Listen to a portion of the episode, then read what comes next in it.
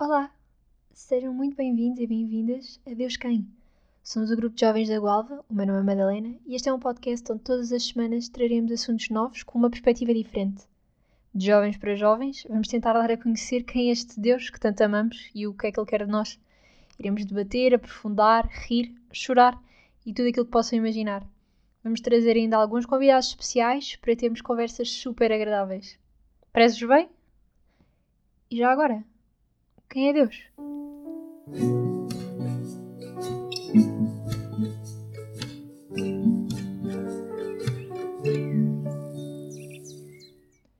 Olá! Damos então início ao quarto episódio deste nosso podcast e começamos hoje o Tríduo Pascal, uma das épocas mais importantes da, da nossa religião eh, convidamos agora a abrirem em João 13, do versículo 1 ao 17, ou então simplesmente a escutarem a minha voz enquanto leio uh, esta, esta parte do Evangelho que é tão bonita e que acho que hoje nos tem uma mensagem muito importante para transmitir. Vamos lá! Evangelho segundo São João Antes da festa da Páscoa, Jesus sabia que tinha chegado a sua hora, a hora de passar deste mundo para o Pai. Ele, que tinha amado os seus discípulos que estavam no mundo, amou-os até ao fim.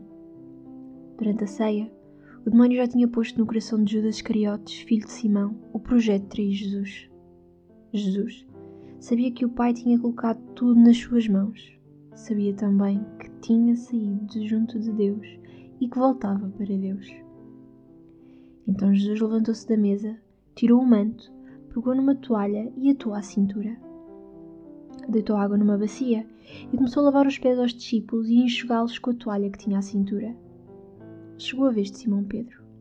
Este disse: Senhor, tu vais lavar-me os pés? Jesus respondeu: O que estou a fazer não o podeis compreender agora. Compreendê-lo-ás mais tarde. Pedro disse: Tu nunca vais lavar-me os pés? Jesus respondeu-lhe: Se não lavar, não terás parte comigo. Simão Pedro disse: Senhor, então podes lavar não só os meus pés, mas até as mãos e a cabeça. Jesus respondeu-lhe: Quem já tomou banho só precisa lavar os pés, porque está todo limpo. Vós também estáis limpos, mas nem todos. Jesus sabia quem o iria trair, por isso é que ele disse: Nem todos estáis limpos. Depois de lavar os pés aos discípulos, Jesus vestiu o manto, sentou-se novo e perguntou: Compreendestes o que acabei de fazer? Vós dizeis que eu sou o Mestre e o Senhor, e tendes razão, porque o sou. Pois bem, eu que sou o Mestre e o Senhor, lavei-vos os pés. Por isso, vós deveis lavar os pés uns aos outros. Dei-vos o exemplo. Vós deveis fazer a mesma coisa que eu fiz. Garanto-vos o servo não é maior do que o Senhor, nem o mensageiro é maior do que aquele que o enviou. Se compreendestes isto, sereis felizes se o puserdes em prática.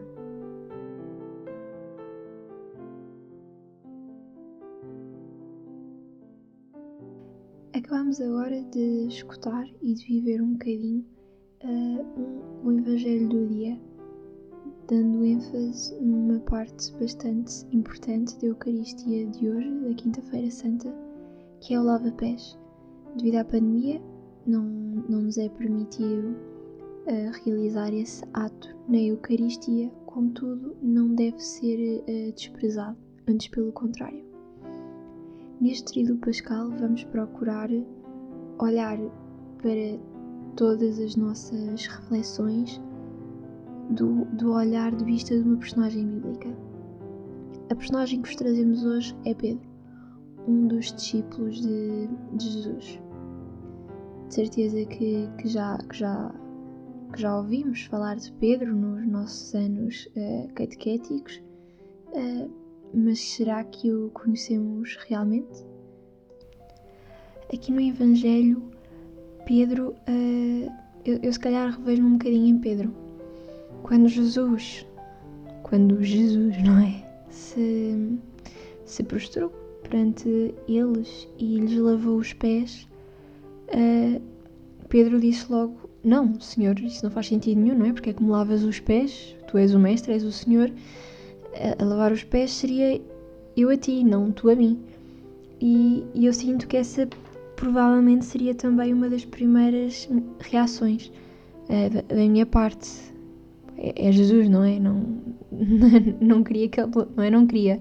Mas não. Eu acho que vocês percebem. Contudo, não, a minha primeira reação não seria dizer sim, Jesus, claro, estás à vontade, esfrega-me aí os pés. Não, não é nada disso.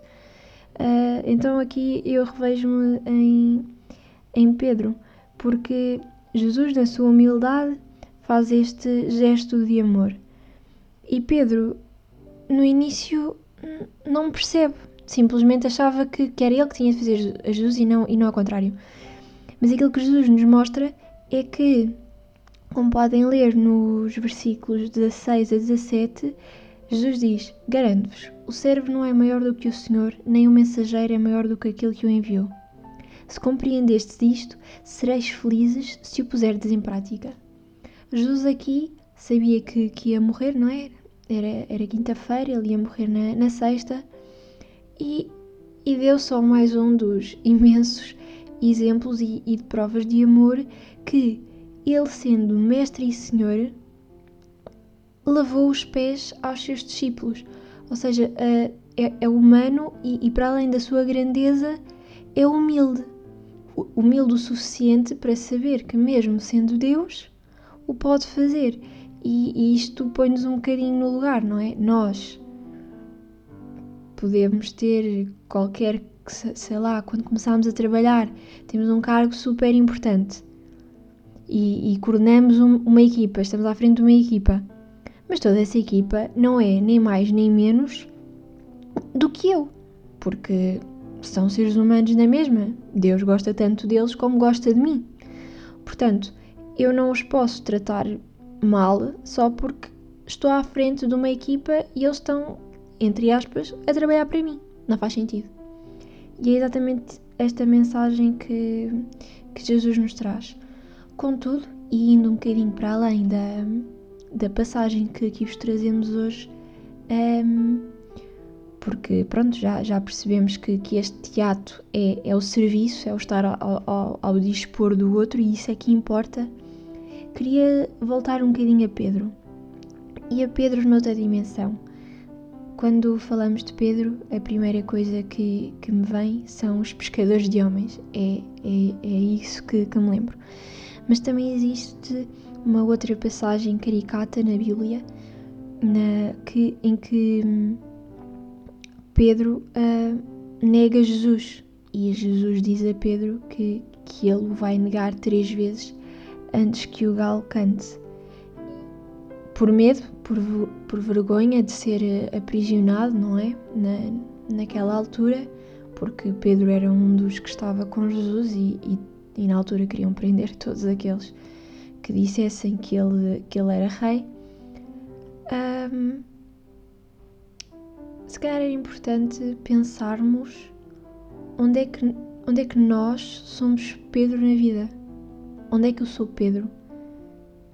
Onde é que, quando me deu jeito, disse e gritei aos céus que sou católica, sou cristã, acredito em Deus porque é fácil e estou no grupo de jovens, então é muito fácil.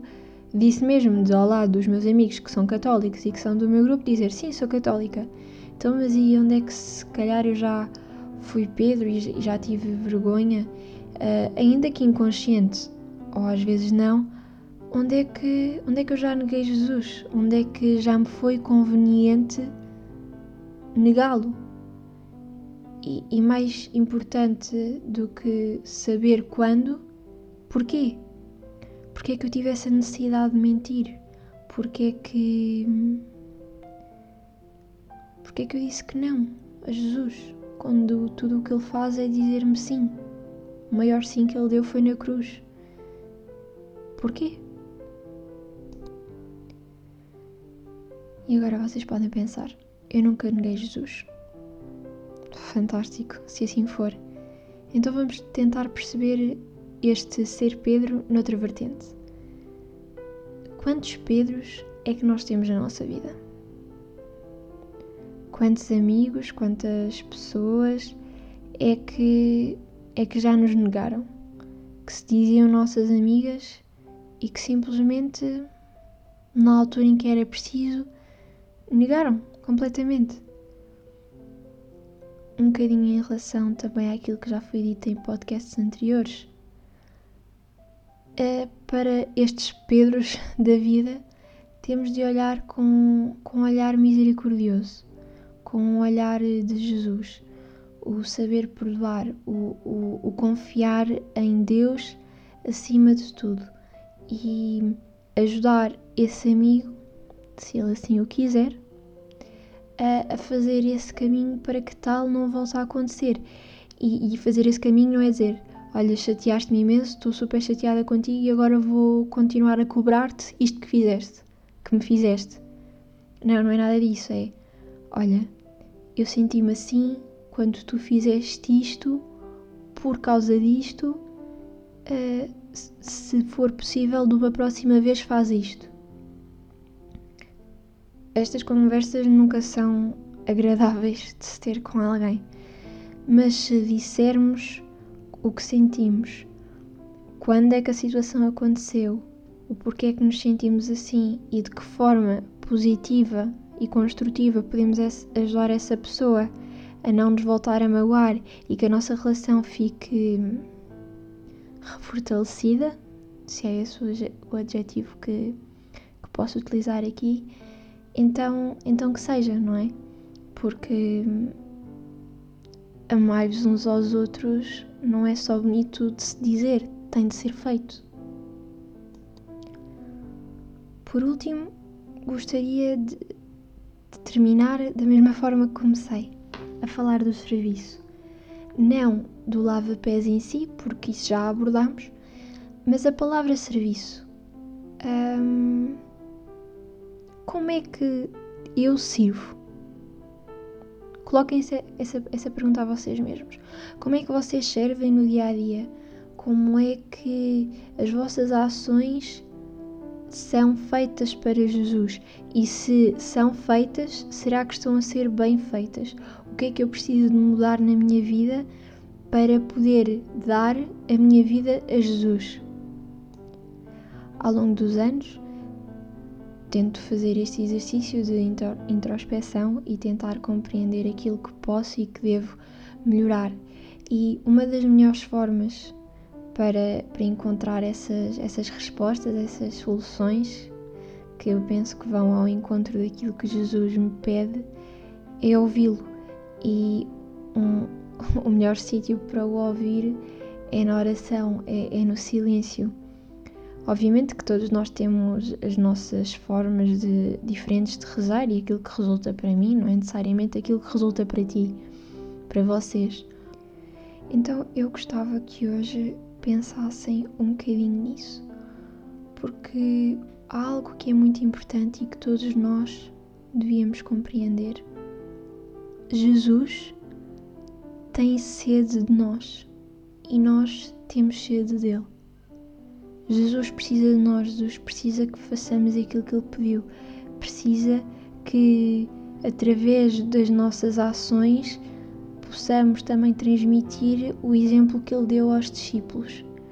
E isso pode passar, este serviço pode passar pelo grupo de jovens, onde não basta estar, há que, há que ser ativo, ser passivo não é nada, não é isso que Jesus nos pede. Jesus pede-nos para ser ativos. O Papa Francisco pede-nos para ser ativos, pede-nos para ir para campo, para jogar e não para ficar no sofá, e é exatamente isso que temos, que temos de fazer. Então, uh, onde, é que eu, onde é que eu posso ser ativo? Posso ser no grupo de jovens, no grupo de acólitos, posso ser nos Jovens Sem Fronteiras, posso criar um, um novo movimento católico na minha comunidade, posso, posso fazer o ofertório. Bem, agora não, porque causa da pandemia, mas posso ir para o coro, tenho o dom da música, tenho o dom da palavra, posso ir ler. Existe tanta coisa que podemos, que podemos fazer e que Jesus quer que nós façamos. E às vezes a resposta está mesmo à nossa frente e não conseguimos compreender. Por isso é que é tão importante rezar sobre o assunto, rezar sobre as nossas vocações, uh, rezar, simplesmente rezar. E ao rezar não é não é ouvir aquilo que eu estou a rezar. Não, é deixar que o meu coração fale e que eu escute principalmente aquilo que Jesus me quer dizer. Então, o desafio que hoje vos trago é algo bastante pessoal. E aquilo que, que eu gostaria que vocês fizessem era escreverem uma carta a Jesus. Não uma carta qualquer, mas uma carta onde rezam através da palavra e lhe perguntam diretamente o que é que ele quer que vocês façam. Jesus, o que queres de mim? Sei que tens sede de mim, eu tenho sede de ti. Mostra-me aquilo que queres que eu faça e assim o falo-ei. Hum, eu acho que se nos deixarmos inundar por estas, por estas questões, podemos obter respostas muito bonitas e também muito assustadoras, porque eu acho que às vezes nós temos aquela ideia de que aquilo que eu quero e aquilo que eu acho que me faz feliz é aquilo que Deus quer para mim. E às vezes não é, às vezes estamos só a tentar convencer-nos disso, quando na realidade Ele pede-nos uma coisa completamente diferente e nós temos tanto medo e estamos tão assustados que não, não queremos perceber. Então eu aqui peço-vos que vão com a cabeça completamente limpa, esqueçam tudo o que, tem, o que, o que acham que sabem e, e escrevam uma carta do zero. Perguntem-lhe o que é que ele quer que vocês façam e não tenham medo de ouvir as suas, as suas respostas. Vai ser difícil. Se calhar é suposto. Aquilo que, que é fácil, se tudo, se, tudo na vida fosse fácil, se calhar também não tinha assim tanta piada, não é? é eu não vos posso prometer se vai ser fácil, se vai ser difícil, mas posso-vos prometer que vai valer a pena. E depois de escreverem essa carta, gostaríamos que acendessem uma, uma vela, que rezassem a Jesus, para além de tudo aquilo que vão rezar já ao escreverem a carta, e que aguardassem num sítio em que a conseguissem ver todos os dias. Não a têm de ler, não, fecham a carta, mas ponham num local, no, no vosso quarto, um sítio da casa onde vocês passem todos os dias e que sempre que entram nessa divisão, dão logo de caras com ela e deixem-na até ao domingo de Pentecostes. E depois nós dizemos o que é que fazem com ela. Esperamos que tenham gostado, que, que, este, que este guia vos tenha ajudado. Relembramos que este desafio pode ser feito agora, a seguir ao episódio terminar. Utilizem uma música de fundo se precisarem de sugestões, podem ir ao nosso Instagram ou ao nosso grupo do WhatsApp para quem pertencer ao grupo e pedir por playlists, músicas, nós disponibilizamos.